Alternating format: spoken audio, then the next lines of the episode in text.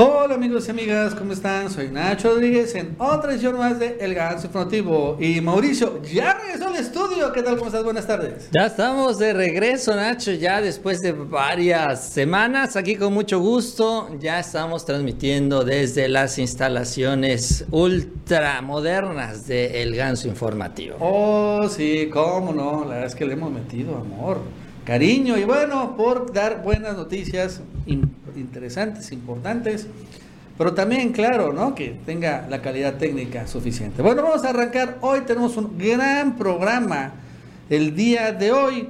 De entrada, allá en la Ciudad de México, ¿no? Estalló el escándalo porque alcaldes panistas hicieron un montaje para, pues, darle en la torre a Sheinbaum. Fueron descubiertos, vamos a hablar sobre este tema. Ojo con el dato, está muy interesante porque es el tema del día de hoy en donde, bueno, vemos la nueva estrategia por cierto, el fin de semana estuvo López Obrador en Chiapas y durante todo el fin de semana la CENTE estuvo bloqueando y saboteando. El presidente reveló quién es el enemigo poderoso detrás de todo esto. Ojo con el dato, vamos a hablar sobre esto.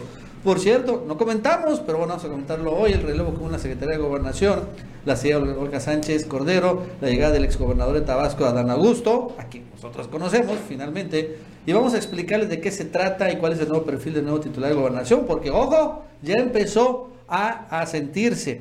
Por cierto, hoy el presidente López Obrador rompe con el gobernador de Guanajuato, Diego Sinué, quien por cierto le da un desplante en la mañanera, en fin, todo un rollo. Y bueno, vemos que va ahora sí por otro gobernador panista, el presidente. Hoy, por cierto, regresaron a clases millones de eh, niños y la verdad es que de un día para otro ya se quitó esta campaña mediática de, de lo del COVID de niños, no sé si se dan cuenta y nadie dice nada. Por cierto, Hacienda, la Secretaría de Hacienda va por el dinero del Fondo Monetario Internacional, ya lo dijo de manera este, formal. Y vamos a hablar del gas bienestar. Ya llegó a la Ciudad de México y la es que ha impactado con sus precios y su calidad, Mauricio. Esto y más el día de hoy en el Ganso Informativo. Gracias, Nacho. Como siempre, mucha, mucha información en este espacio. Les invitamos a que nos acompañen en estos próximos minutos. Les agradecemos también esos likes. Esos likes nos ayudan mucho en estas redes sociales. Y si no lo han hecho, suscríbanse. No se van a arrepentir. Y arrancamos, Nacho, ya la semana con mucha información. Con mucha, mucha información.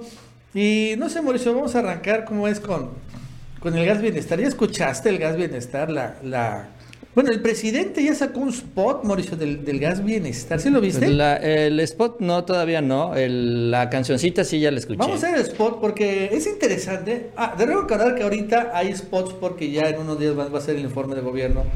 ¿No? Pasado mañana. Pasado mañana, sí. Pero bueno, en este spot habla del gas bienestar. Vamos a escucharlo. Dijimos que no iban a aumentar los impuestos ni el precio de los combustibles. Y cumplimos no han habido gasolinazos. El precio de la gasolina, del diésel, de la luz, no ha aumentado por encima de la inflación. Y el incremento del gas ya se está corrigiendo porque se establecieron precios máximos y porque ya viene gas bienestar. Hechos, no palabras. Bienestar, ¿no? Y a ver, busca la, la cancioncita. Está muy buena la cancioncita. Este. Que ya, ya salió finalmente el gas bienestar eh, a, a, entregar, ¿no? Eh, lo, curioso es que es una prueba piloto. Ahí te. Vamos a escuchar la cancioncita del gas bienestar.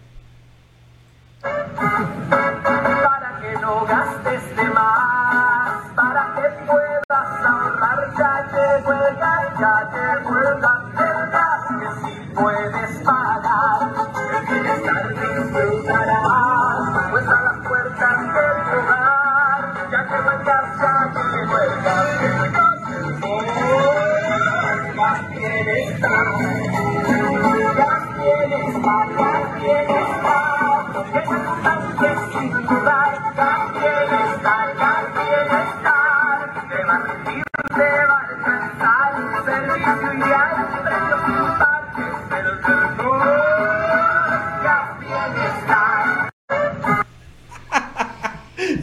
productor, sí la pongo unos 15 años. La verdad es que está, tiene ritmo. Está pegajosona, sí, sí, está pegajosona. eh, sí, ya en esta modalidad, ¿no? En la que los camiones ya no van gritando el gas, el gas, sino ya ponen la cancioncita. Eh, pues eh, lo que revela que está realmente estudiado el mercado ¿no? de la distribución de los cilindros de gas y que eh, basándose en esto se fueron dando los pasos eh, para la creación de ya del gas bienestar, que actualmente está en estas fases de prueba en Iztapalapa, sobre todo entiendo yo para ir pues eh, ajustando ¿no? algunos de los detalles, las rutas, los tiempos, etcétera, etcétera, y ya para posteriormente pues dar el banderazo de salida. Yo no sé si el presidente eh, yo creo que probablemente van a hacer algún enlace en la mañanera como suele, suele suceder, eh, donde ya se anuncie formalmente el arranque de Gas Bienestar. Pero eh, pues sí, como lo adelantó Nacho, muy, rápido ya está esta empresa, nueva empresa del gobierno federal. Sí, este... Y ya llegó, o sea, es increíble, ¿no? Que ya haya salido, ya están, como vemos, la, los vehículos los cilindros, las instalaciones, la distribución, los empleados, los choferes. O sea, dices, wow. los camiones. Los camiones, tiene dos meses que, que lo, que, se anunciaron y, ya están. O sea, es que es increíble, honestamente, como cuando hay voluntad, disposición, dinero, no hay corrupción. La verdad es que sí, las cosas se hacen pues bien. O sea, esto vale la pena ver porque esto es lo más nuevo. Aparte, esto, esto no fue una propuesta de campaña, ¿no? Y por ejemplo, pero vamos a ver cómo va una otra propuesta de campaña. Digo, nada más rápidamente. Vamos a hablar de el aeropuerto de la Ciudad de México. Que ya, mira, ve cómo se ve ahorita, Mauricio. ¿Cómo la ves? La torre de control, ¿no? Y fíjate que este también lo que opinan aerolíneas extranjeras. Este, acá Porque también ya fueron Delta Airlines, ya fue Avianca. Y mira lo que opinan las aerolíneas extranjeras para que hagas de, ah, sí, un proyecto, propuesta de campaña. Pues ha sido verdaderamente una sorpresa porque eh, la instalación está impresionante. Eh, el avance que tienen para poder inaugurar en tiempo y forma creo que es totalmente, se va a lograr, definitivamente se va a lograr, porque han hecho un enorme trabajo, un gran trabajo, de buen gusto. Se nota la seguridad, se nota el conocimiento y la instalación es bella, muy bella. La verdad estoy impresionada no sabía que iban tan rápido y que tuvieran ya todo este avance. Eh, las instalaciones están muy, muy bonitas. Eh, yo soy fan de la luz natural, entonces está quedando muy bien. Y la idea de incorporar toda la cultura mexicana se me hace muy interesante porque es parte de lo que nosotros tenemos y recibir a los clientes, sobre todo a los extranjeros, con esto se me hace muy, muy, muy bonito. Bueno, realmente han hecho un trabajo sobresaliente en tan poco tiempo, todo lo que, lo que han hecho. Es, es, realmente una sorpresa muy, muy agradable. Creo yo que es un proyecto muy interesante para todas las aerolíneas, para el país y particularmente creo que tiene un futuro. Eh, lo que nos han mostrado por el momento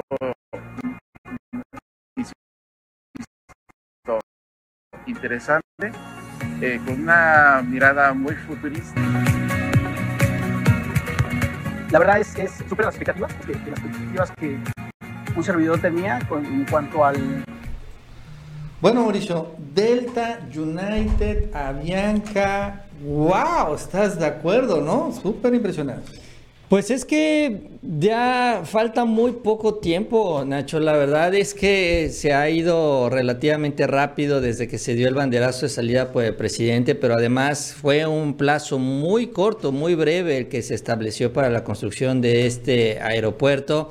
Ya estamos en que en septiembre, prácticamente septiembre, octubre, noviembre, diciembre, enero, febrero, marzo, siete meses para que ya se inaugure el aeropuerto de Santa Lucía, el Felipe Ángeles. Entonces, pues yo creo que ya poco a poco van a ir terminando las diferentes áreas y vamos a ir cada vez viendo imágenes ya mucho más avanzadas del aeropuerto. Ahora, aquí el principal reto o el único pendiente para el cual también le queda siete meses es para que el gobierno recupere la categoría 1 ¿no? de la FAA, de esta instancia del gobierno de los Estados Unidos, para que se puedan abrir rutas, nuevas rutas desde México hacia Estados Unidos partiendo del Felipe Ángeles. Con eso ya también se tendría eh, pues una mayor presencia del aeropuerto en este escenario internacional. Eh, porque bueno, pues la mayoría de los vuelos internacionales son hacia los Estados Unidos. Eh, todavía tienen tiempo, pero bueno, tiene que ir avanzando a la par por la SCT, todo este proceso, pero sí, pues ya son los hechos a los que se refiere el presidente. Bueno, antes de seguir, les recordamos que se suscriban, denle like, Mauricio, y bueno, vámonos a otro tema. Hoy, show, circo, maroma y teatro, el día de hoy en eh, la Ciudad de México. No podemos poner, Mauricio, los, ah, desafortunadamente, los videos, pero sí podemos poner como que algunas fotos y más o menos empezar a, a explicar qué pasa en la Ciudad de México, Mauricio. El día de hoy van a sesionar, tengo entendido, el Congreso de la Ciudad de México porque van a cambiar alguna legislación para amarrar a los alcaldes, por lo que tengo entendido, para que no tengan tanto acceso a las policías porque los alcaldes en la Ciudad de México controlan un poco, no todo, pero es un poco las policías.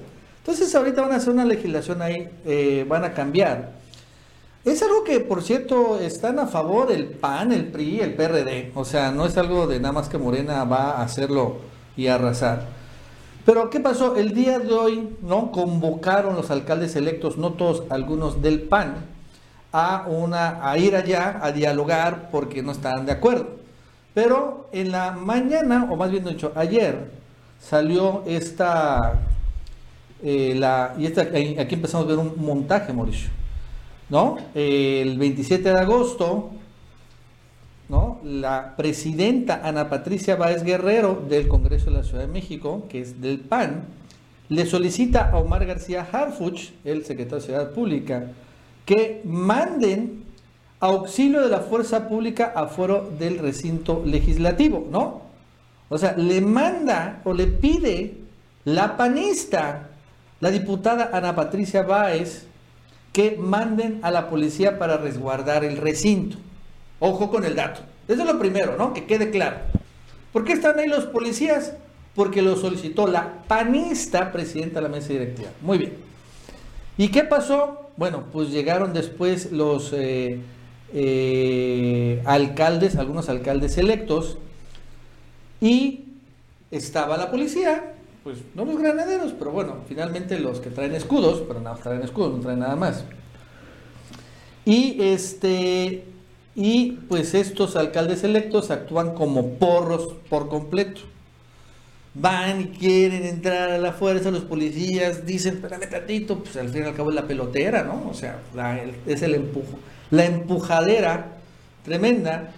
Este, Pasan después imágenes como cuando Sandra Cuevas, Mauricio, esta, ¿no? Ahí ponla, se sube, porque eh, a la valla, ahí se está subiendo a la valla, ¿no?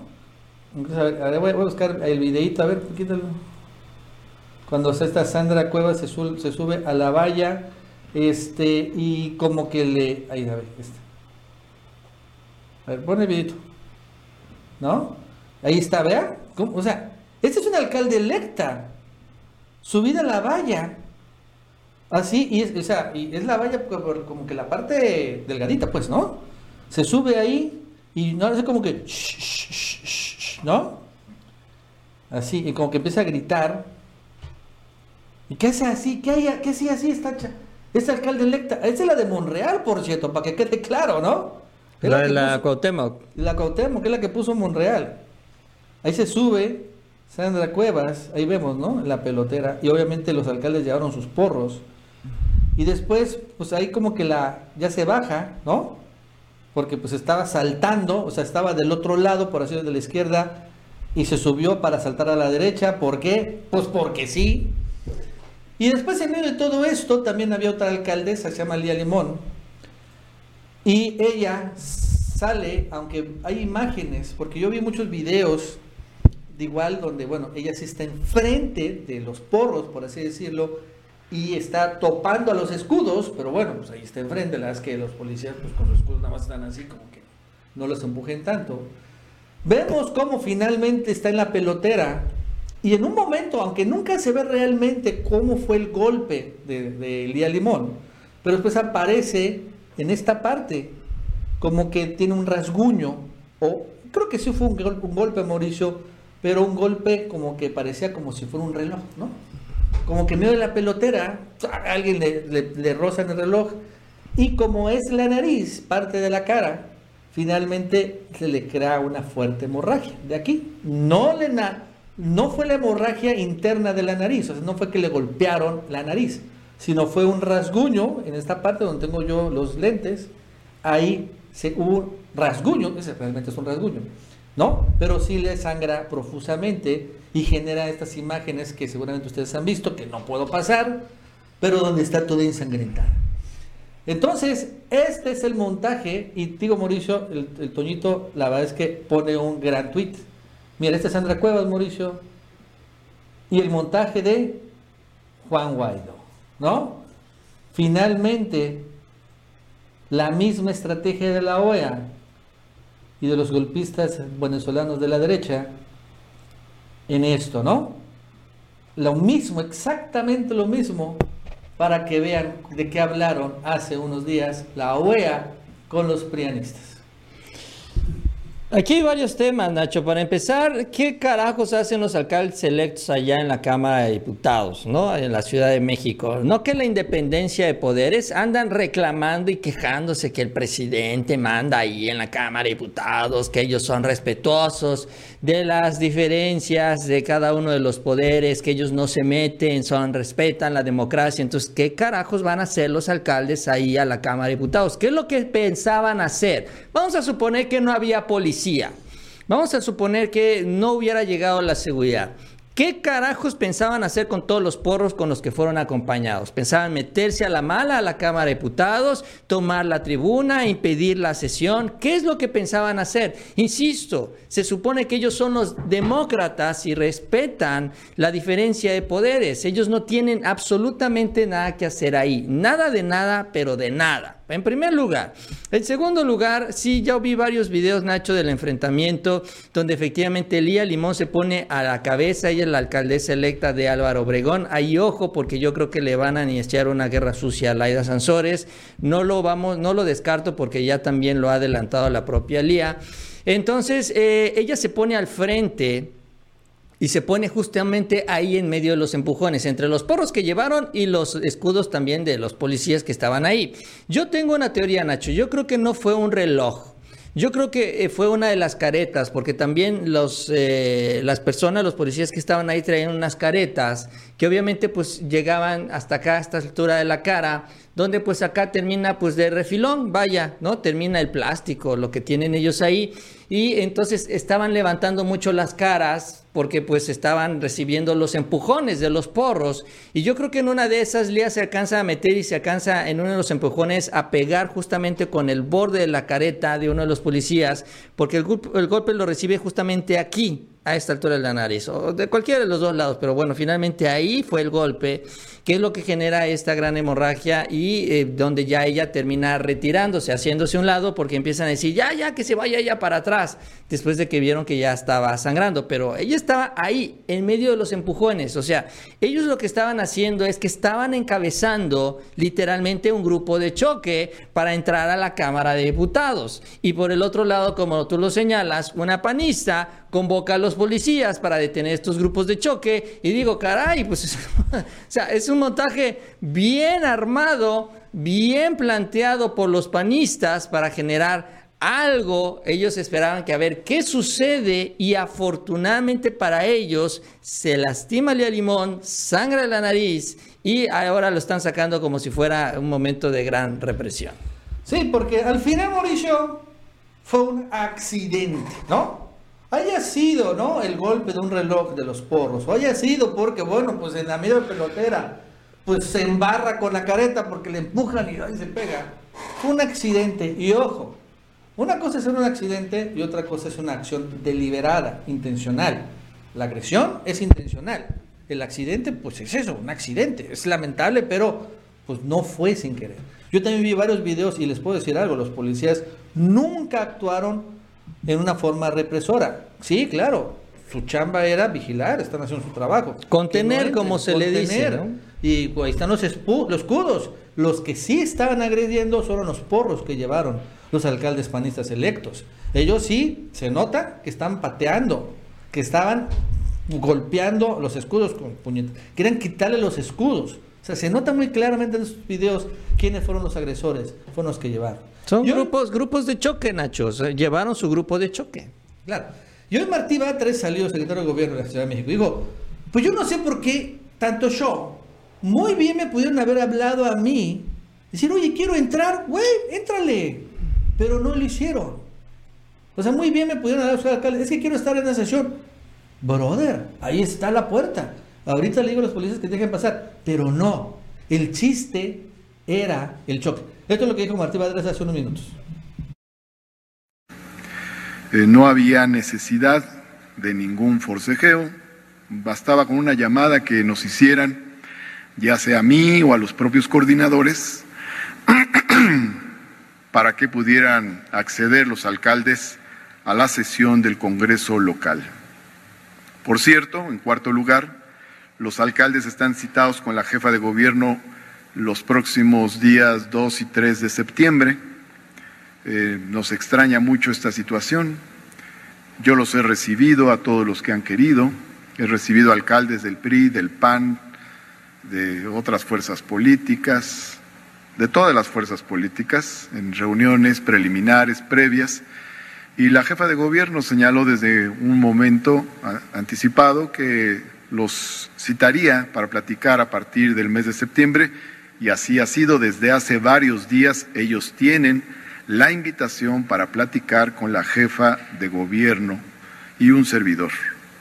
Por eso estamos extrañados de esta postura, de esta actitud.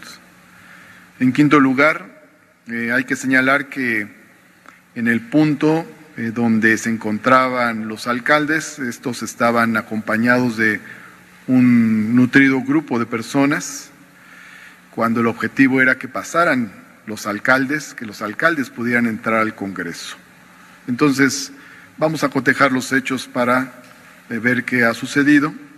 Por otra parte, exhortamos a los alcaldes a continuar el diálogo y, por supuesto, que condenamos la violencia venga de donde venga. Estamos a sus órdenes para cualquier pregunta.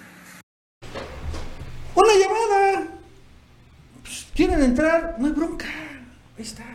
No, pero no querían entrar. Querían show, circo, drama. Y bueno, pues llegó la sangre Mauricio y pues ellos felices y contentos. Sí, pues eh, insisto, yo, yo lo que me pregunto es y que tienen que explicar para qué rayos se iban a meter ellos en la Cámara de Diputados. No tienen nada que hacer ahí, ¿no? O sea, ni siquiera con llamándole a, a, a Martín, ni siquiera hablándole a los coordinadores, nada tienen que hacer los alcaldes electos en las decisiones del Congreso de la Ciudad de México. O sea, lo que quieren entonces es controlar el Congreso, ese es realmente el objetivo, esa es la gran hipocresía, la gran mentira. Y sí, realmente ellos aprovecharon que tienen el control de los, vamos a decir así, de los dos lados, donde está la presidenta de la mesa directiva que convoca porque sabía bien lo que se estaba organizando a que llegue la policía y se organizan obviamente los grupos de choque porque no llegaron nada más por pura coincidencia rodeados de todo un grupo de porros. Entonces, eh, pues sí, aquí lo importante es ir transparentando la manera en la que organizaron todo esto los panistas. Lamentablemente, pues eh, resultó lastimada Lía Limón, porque bueno, aquí lo importante es que nadie se lastime, que no exista ningún daño. Pero bueno, es que honestamente nada más les faltó lo que hacen las feministas, llevar el encendedor y la este y el spray para prenderle fuego a los policías. En serio, nada más les faltó eso. ¿No? Y pues yo no dudo que la próxima eventualmente se les ocurra hacerlo. Pero sí hay que tener mucho cuidado porque lo que sí demostraron es la gran perversidad con la que se van a comportar estos alcaldes. Sí, claro. La verdad es que están muy, muy furibundos y son feroces estos señores. Bueno, antes de seguir les recordamos que se suscriban, denle like, Mauricio. Y bueno, vámonos a otro tema. El fin de semana estuvo López Obrador en Chiapas. Y ahí, bueno, pues la verdad es que eh, sufrió varios sabotajes, ¿no? No solo el viernes le detuvieron la camioneta en la mañanera dirigentes del CENTE, de la CENTE, perdón, sino también sábado y domingo. Y también hubieron varios bloqueos a las carreteras, en fin, intentaron hacer todo lo posible los maestros eh, buscando la este que le dieran la caja de ahorro la caja de ahorro que este eh, manejaban los maestros de la CENTE como su caja chica, ¿no? Donde se robaban todo el dinero de precisamente los ahorros de los, los maestros. Pero López Obrador, de una manera muy eh, pues fuerte, reveló quién podría estar detrás de todo esto. Un poderoso senador del Verde, ex gobernador de Chiapas. Vamos a escuchar. Es un asunto político o politiquero, porque los dirigentes, no los maestros de el CENTE en Chiapas tienen diferencias con el gobernador, que no tenían con el gobernador anterior, que se llevaban muy bien y que en una de esas se siguen llevando bien. Entonces, para dejar mal al gobernador, pues como viene la prensa nacional y además son medios en su mayoría contrarios a nuestro movimiento, pues ven la oportunidad para hacer estos actos de provocación. Yo le pido a los maestros de Chiapas que analicen este asunto que lo reflexionen bien. Y repito, no creo que haya habido un presidente que haya tratado con tanto respeto a las maestras y a los maestros. Manuel Velasco podría ser el, pues, eh, la mente maestra detrás de todos estos sabotajes. ¡Wow! ¡Qué fuerte el presidente! Sí, no se guardó nada el presidente. La verdad es que ya en su despedida, creo que este fue el último evento incluso de la gira que tuvo en Chiapas, pues saca ya toda esta información, ¿no? Revelando en primer lugar cómo estos grupos se opusieron primero a su movimiento, ¿no? No quisieron ellos impulsar lo que es eh, pues un movimiento democrático, más bien cuidando sus intereses, manipulando a los maestros en estos momentos para seguir cuidando sus intereses, mintiendo sobre lo que está haciendo el gobierno en pro de los maestros, porque aquí la idea de estos líderes, lidercillos, y no solo en este gremio, sino también en general, cuando el gobierno empieza a atender a estos grupos, cuando empieza a resolver los problemas, cuando cambia la dinámica, la relación también con ellos, y hay una mayor comunicación, los líderes empiezan a aguar, se empiezan a descafeinar, empiezan a perder poder y su influencia. Entonces, para mantenerla, ellos inventan un conflicto artificial con el gobierno, empiezan a decir que el gobierno te está mintiendo, empiezan ellos a tratar de mantener vigente este fuego en contra de las autoridades para ellos seguir fuerte en su liderazgo, que es también lo que criticó el presidente. Así es como manipulan a la gente diciéndole mentiras de que el gobierno no ha cambiado. Y en segundo lugar, también los intereses políticos que manipulan a su vez a los líderes, que son los que eventualmente están ahí metidos, como en el caso de Manuel Velasco. El Partido Verde, hay que decirlo, tiene presencia en el estado de Chiapas, sí es importante ahí la manera en la que ha avanzado después del sexenio de Velasco, sigue teniendo ahí todavía mucha influencia y yo creo que eh, por eso el presidente es que saca la luz ¿no? Esta información, este escenario, eh, eventualmente también es información que ya él posee, eh, información que le compartió Rutilio, en fin, pero pues por algo lo dijo y con todas sus letras. Sí, estuvo muy, muy fuerte, pero bueno, la verdad es que ya llegó la hora, Mauricio, de, este, de cambiar porque pues también debemos recordar que Manuel Velasco es, era el jefe de David León, este personaje que grabó a los hermanos de López Obrador recibiendo dinero, ¿no? Es el peloncito que era de protección civil y que después le entregó los videos a Loretito. Entonces, todo indica que Manuel Velasco, pues finalmente también es la mente maestra detrás de todo esto. Entonces ya Obrador se nota que ya, ya se hartó. Bueno, antes de seguir, le recordamos que se suscriban, denle like, Mauricio. Y bueno, en este momento se está dando el cambio de, eh, de estafeta en la Secretaría de Gobernación. Adán Augusto López Hernández, ex gobernador de Tabasco. Bueno, podemos escuchar una parte de su discurso el día de hoy ya como nuevo titular de gobernación. Y pues yo, gracias a la invitación del señor presidente de la República, el licenciado Manuel López Obrador, a la distinción hacia mi persona, llego a encabezar las tareas en esta secretaría con el reto de mantener esa transformación que inició y que logró la ministra Olga Sánchez Cordero. Ya es otra la Secretaría transformación del país que está en marcha, pues desde luego desde aquí, desde la Secretaría de Gobernación fue siempre, ha sido siempre un estandarte, ya no es, como bien lo describió la doctora Sánchez Cordero, pues esa Secretaría de la, como decimos algunos, hasta de la tenebra, de la represión, ahora se privilegió el diálogo, el acuerdo permanente, el respeto a los derechos humanos.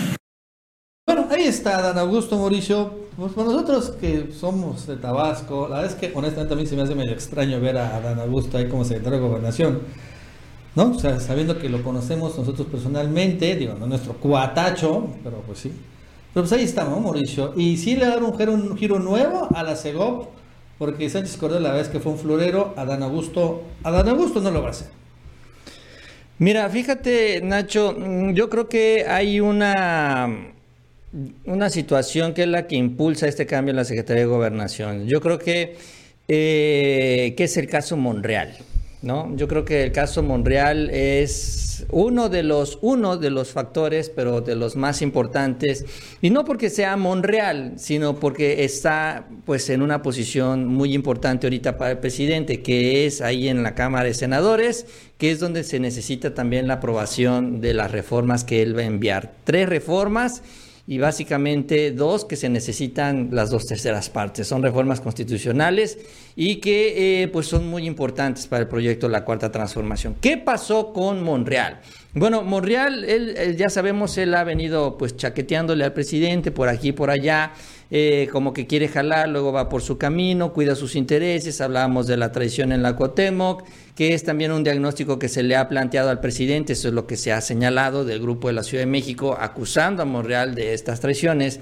Pero yo creo que aquí lo importante es que cuando Monreal empieza a, a, hablar y a decir es que no podemos sacar la revocación de mandato en el periodo extraordinario, tira la toalla, se hace rosca, no hace absolutamente nada.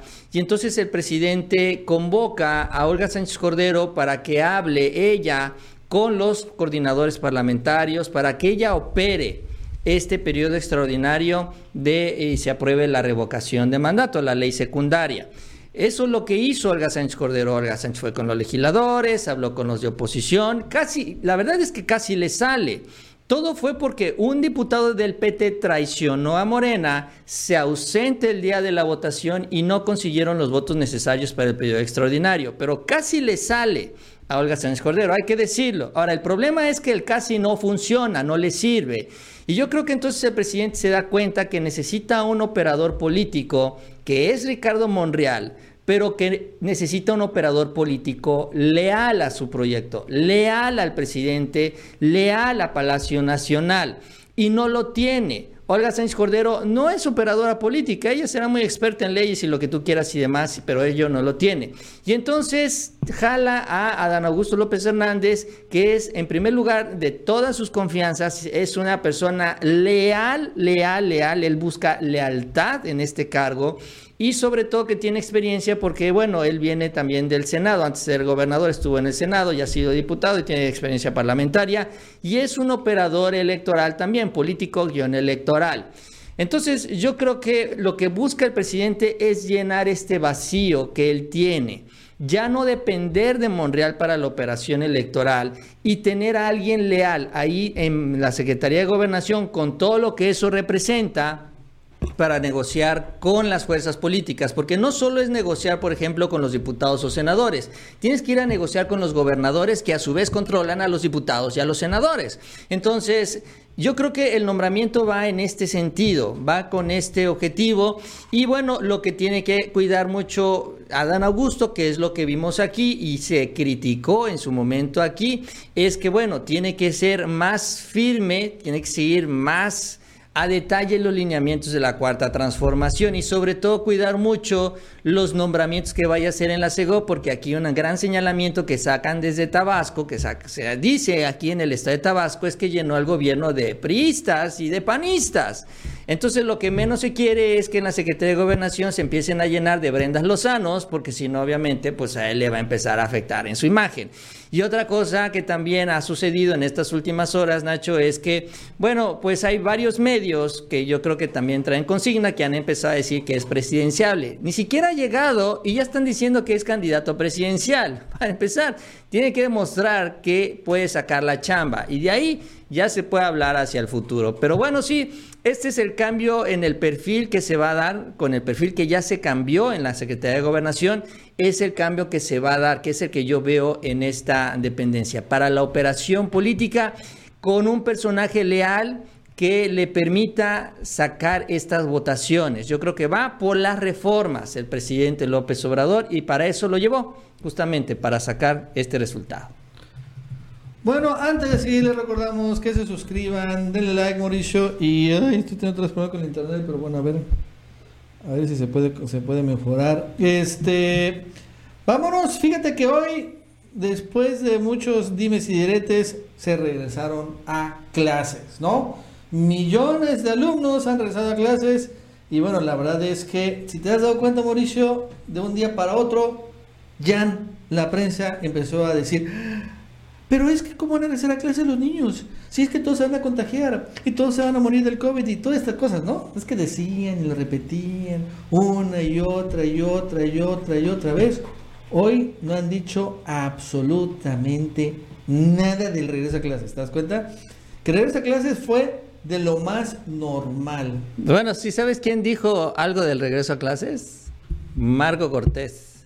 ¿Ah, sí? Y dijo, Ah, Anaya también dijo. Estoy muy emocionado por llevar a mis hijos a su primer día de clases.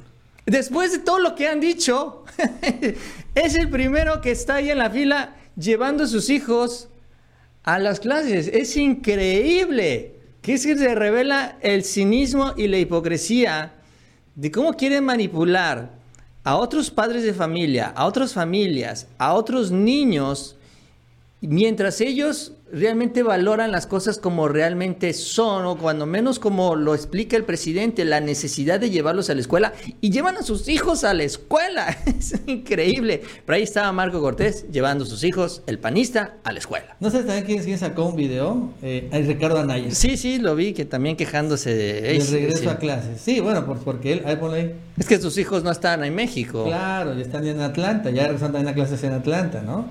Pero bueno, con la variante Delta se han disparado los contagios de niños y jóvenes. Solo el cero de hambre, bla, bla, bla, bla, Pero bueno, solo Ricardo Naya es el único que todavía se acuerda de la variante del Delta y el COVID de niños y que es muy riesgoso sin regresar.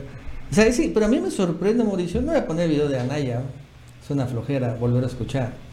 Pero es increíble cómo de un día para otro de repente desapareció ¡puf! el riesgo de que se enfermaran y murieran los niños del COVID en su regreso a clases. No sé si te das cuenta, ya no dicen nada los medios de comunicación de esto. No. No, ya empezaron a sacar entrevistas de niños donde dicen que se sienten felices de regresar a la escuela. es que ese es el colmo. Y no dudo que Anaya tenga a sus hijos en clases allá en Estados Unidos. Pues supongo. Por cierto, la otra vez, el fin de semana, entrevisté yo a un este, infectólogo pediatra que sabe del COVID de niños, es lo que trata. Bueno, en tantos pacientes, claro. Y lo que dijo algo es muy revelador. La influenza es mucho más peligrosa para los niños que el COVID. Vamos a escucharlo. Ya desde entrada.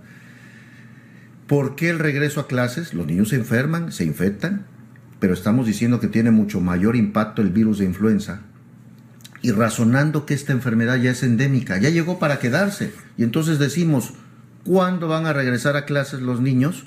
si esta enfermedad ya llegó para quedarse. ¿Esta nunca se va a ir entonces? Es una enfermedad que ya se declaró que es endémica. Todos los expertos, los epidemiólogos que son expertos en la presentación de las enfermedades y en la, el pronóstico de, de, presentación de las enfermedades, todos están concluyendo, ya declararon que es una enfermedad endémica. La OMS incluso ya manejó esta, esta situación.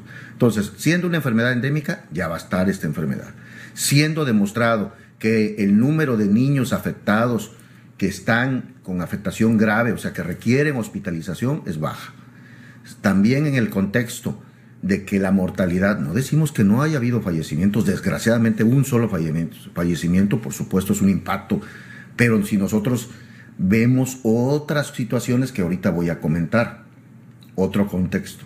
Hemos visto a lo largo de año nueve meses, y bueno, muchos padres de familia lo saben, que nuestros hijos nuestros familiares menores de 18 años están sufriendo de ansiedad, de depresión, de alteraciones psicosociales que establecen una conducta inapropiada dentro de la casa y que empieza a haber un entorno intrafamiliar que ha llegado a situaciones de violencia familiar. Pues es interesante, ¿no? Lo que dijo ese el infectólogo, ¿no? Es más peligroso la influenza para los niños que el COVID en niños. Y ya hoy todos estos riesgos, este terror ha desaparecido. Sí, aquí eh, pues también sí es una realidad que llegó la tercera ola con la variante Delta que contagió a una muy buena cantidad, ha contagiado a una muy buena cantidad de mexicanos. También es otra realidad que ya también se ha venido reportando con las cifras oficiales que ya la tercera ola va de bajada. Y que, bueno, a menos que aparezca otra variante, pues todavía no se puede hablar de una cuarta ola, aunque también lo que se tiene ya es una gran población que ya ha sido vacunada. Ya todos los estados cuando menos tienen mínimo el 40% de los adultos mayores, pero bueno, aquí el objetivo que señaló el presidente es que para octubre, o sea, ya prácticamente en dos meses, se va a tener el 100% de la población vacunada con cuando menos una sola dosis y yo creo que ya para el mes de diciembre ya va a estar el 100%. Incluso para el próximo año, Nacho, al paso que va, yo creo que iniciará la vacunación en menores una vez terminando la de los adultos, arriba de 18 años. Con lo cual, yo creo que estaríamos regresando, pues ojalá, ¿no? Sin ninguna otra variante, ya una relativa normalidad en el 2022.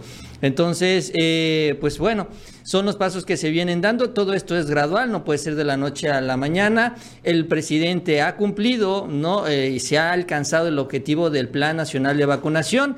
Y pues la realidad es que yo creo que poco a poco y de manera gradual los padres irán llevando a sus hijos a la escuela, porque obviamente hoy no llega al 100% y con el paso del tiempo, conforme además baje ya esta cuarta ola y se empiece a estabilizar todo y los papás también se den cuenta que hay, pues es, seguro que, hay protocolos establecidos, pues yo creo que esto gradualmente se irá ya regularizando, ¿no? Y pues en la nueva normalidad, que es la que nos toca vivir, porque también vi parte de esta entrevista, Nacho, lo que señalaba el infectólogo es que hay que entender que este virus no se va a terminar, o sea, llegó para quedarse.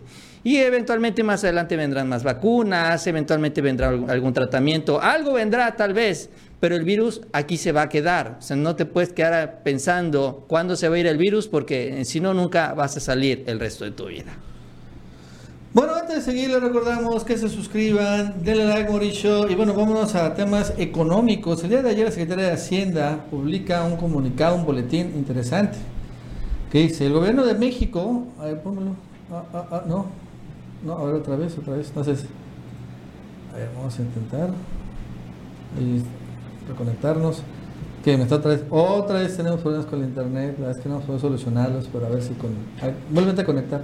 Bueno, ¿se acuerdan, Mauricio, de la semana pasada cuando llegaron a este los los 12 eh, mil millones de dólares del Fondo Monetario Internacional, este, que eh, listos para ser utilizados, Obrador empezó a señalar que quería este dinero para pagar la deuda, parte de la deuda externa, pero bueno, Banco de México, en particular Gerardo Esquivel, dijo que no se podía. Pues bueno, ya poco a poco empezaron a decir, ¿cómo que no se va a poder? Y bueno, el día de ayer la Secretaría de Hacienda saca este dialogará el gobierno de México con el Banco de México para aprovechar el equivalente a los 12.200 millones de dólares en derechos especiales de giro del FMI para pagar deuda que tiene tasas de interés muy altas. Este es muy interesante porque confirma efectivamente la interés y la exposición, el interés del presidente y del gobierno y también yo no dudo que también ya hay una, un mecanismo legal para agarrar este dinero, los 12 mil 200 millones de dólares, que son como unos, ¿qué será? 250 mil millones de pesos, para utilizarlos para pagar deuda. Y podría ser, no sé, tal vez deuda de Pemex, debemos 100 mil millones de dólares ahí, se podría pagar la deuda. U otra deuda que finalmente con una muy alta tasa de interés. Y esto es interesante porque con este boletín oficial se activa el mecanismo este, legal, en donde no dudo que existe, contrario a lo que decía Gerardo Esquivel, que como bien dice el presidente se ha convertido en un, ultra tecnócrata, para poder agarrar este dinero en lugar de que se quede en la Reserva Internacional. Y si se queda en la Reserva Internacional, el problema es que acaba siempre fondeando los bancos comerciales, incluso los bancos extranjeros, es lo que pasa con la Reserva Internacional. El dinero no está en, un, en una bóveda, el dinero no está ahí, debajo del colchón, no, no. El dinero como el banco, como cualquier banco, lo acaba prestando, pero a una tasa insólitamente baja a los bancos comerciales, y los bancos comerciales que hacen, nos las prestan a nosotros a una tasa insólitamente alta, y ellos obviamente se dan una buen maro. Y eso es lo que querían hacer ahorita, pero bueno, ya el presidente le dijo que no. Y es interesante, una excelente noticia, que ya ahora Hacienda pues lo ha comunicado oficialmente, que van por este tesoro extranjero. Sí, lo que se quería era que la Secretaría de Hacienda desembolsara, o lo, que, lo que se quiere, porque todavía ahí lo andan peleando en el Banco de México, que compre los dólares, vamos a decirlo así, como si fuera una casa de cambio a el Banco de México, con lo cual la Secretaría de Hacienda se refiere tendría que emitir bonos, pedir dinero prestado para poder hacer esta compra, este cambio de dólares. Pero dice la Secretaría de Hacienda, no, no, no, no. O sea, no, nosotros no queremos gastar para obtener ese dinero. Lo que se quiere nada más es traspasar ya ese dinero, transferirlo a nuestros acreedores extranjeros para que ya se reduzca este buen pedazo de la deuda y de esta manera pues también beneficiar a todos los mexicanos. La verdad es que aquí debería haber alguna manera de que se establezca este procedimiento. Si no se puede en la parte legal, yo creo que se debería impulsar una reforma así fast track con la oposición para que se haga esto. Digo, no, no se le puede criticar, al presidente de que es que es para tus obras sociales, es que es para tus, eh, tus programas sociales, para tus obras faraónicas, es que es para querer impulsar tu dictadura, todo esto que generalmente sacan. O sea, no es por realmente una causa mucho, muy noble y sobre todo para sacarnos del agujero en el que nos metieron, aunque no completamente, pero sirve, ayuda, que es la deuda externa de este país, que nos dejan el PRI, que nos deja el PAN. ¿Y por qué? Porque sin hacer realmente nada más que darse los grandes lujos y hacer grandes negocios. Entonces, aquí debería hacerse de, de, alguna manera o de otra, y si no se puede, impulsar la reforma para que sí se pueda hacer inmediatamente y se pueda pagar la deuda externa, voy digo, no toda, pero lo que se pueda con estos 12 mil millones de dólares, es, es muchísimo dinero, ¿no? Que está ahí y que el gobierno, ya lo dijo el presidente, gracias a la austeridad, afortunadamente no lo necesita. Entonces, que se utilice para esto, que ayude, nos ayude a los mexicanos en general de todos colores, ideologías y demás, y que se haga ya este, esta acción. Entonces, eh, vamos a ver, vamos a ver qué, qué, es lo que sucede, si se alcanza a resolver con el marco legal que se tiene actualmente, pero yo insisto, si no se puede, que se reforme para que sí se pueda. Pues fíjate que hoy también Hacienda saca un nuevo comunicado de un detalle de los ingresos y gastos, ¿no? Y es interesante. Mira, esta es, a ver, esta parte, la última parte del comunicado es donde vamos a ver, Mauricio, la compra o eso que estás diciendo, ¿no? Para que se van a quedar los, los, los, los 12 mil millones de dólares, ¿no? Ese dice, el pasado 18 de agosto, o sea, hace dos semanas, Hacienda anunció la creación de los bondes F, instrumentos de deuda gubernamental que facilitarán el desarrollo del mercado local de deuda y de derivados y formarán, formarán parte del programa de colocación. No dudo, Mauricio, que a través de esta cosa, bondes F, es como se van a comprar los dólares, ¿no? Ojo con el dato, aquí está, ya señalado, porque fue con Fox que a través de uno, algo así, bondes, bonos de desarrollo, porque compran, pues tienen que comprarlo, pues, pues sencillo, ok, hay que comprarlo, pues creo el dinero, ya lo compro, ¿no? Es lo que están haciendo aquí. Es una forma, ¿no? Aquí aparece, y también interesante, hemos dicho, Hacienda saca sus, este, sus ingresos, ¿no? Y, por ejemplo, están muy buenos. Mira, los ingresos del gobierno petro, tienen en este año hay 8.2% más ingresos que el año pasado. O sea, es un montón. De ingresos petroleros son 60% más ingresos petroleros que el año pasado. No, recuerden que el año pasado también fue un año muy malo para los petróleos, por estuvo centrado negativo y la pandemia, pero aún así 60% son muy buenos. Ingresos no petroleros, o sea, ya de impuestos, 2.4% también más que el año pasado. Ojo con el dato también. Entonces, en general, ¿no? La verdad es que eh, el gobierno mexicano lo que tiene son finanzas sanas, no tiene deuda, quiere incluso el dinero extra que le está entrando, como este el Fondo Monetario Internacional, lanzarlo para pagar más deuda, o deuda vieja, por así decirlo. Y bueno, lo cierto es que en medio de esto, pues son unos muy, muy, muy buenos números. Y ya también, igual si se han dado cuenta, ya quedó ya muy olvidado la crítica esta que decían, es que Obrador es un mal economista y vamos, el dólar va a casar a los 35 pesos por dólar.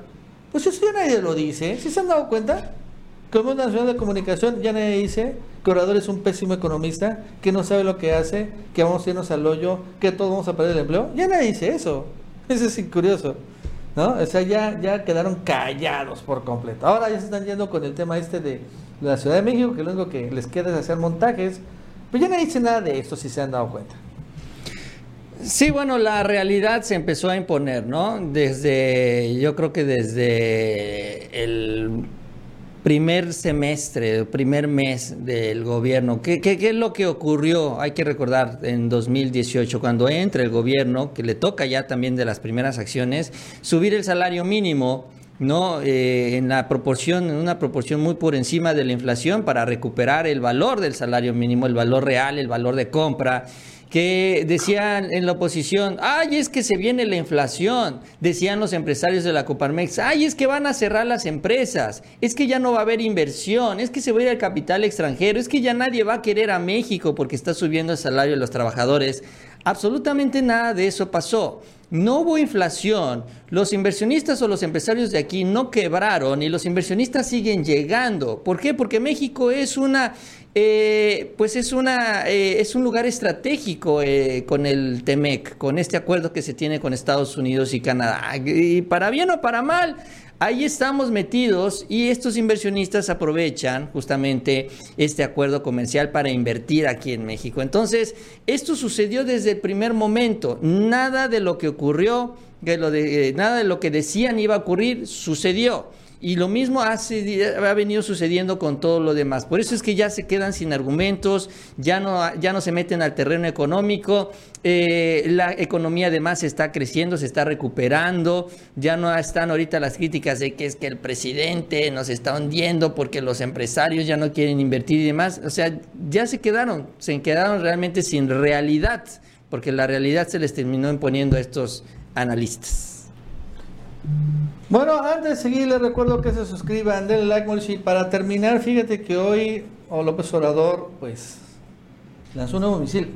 ¿No? Hoy López Obrador, el problema es que no podemos verlo porque no está haciendo otras un poquito en internet, pero bueno, se fue contra Guanajuato de nuevo.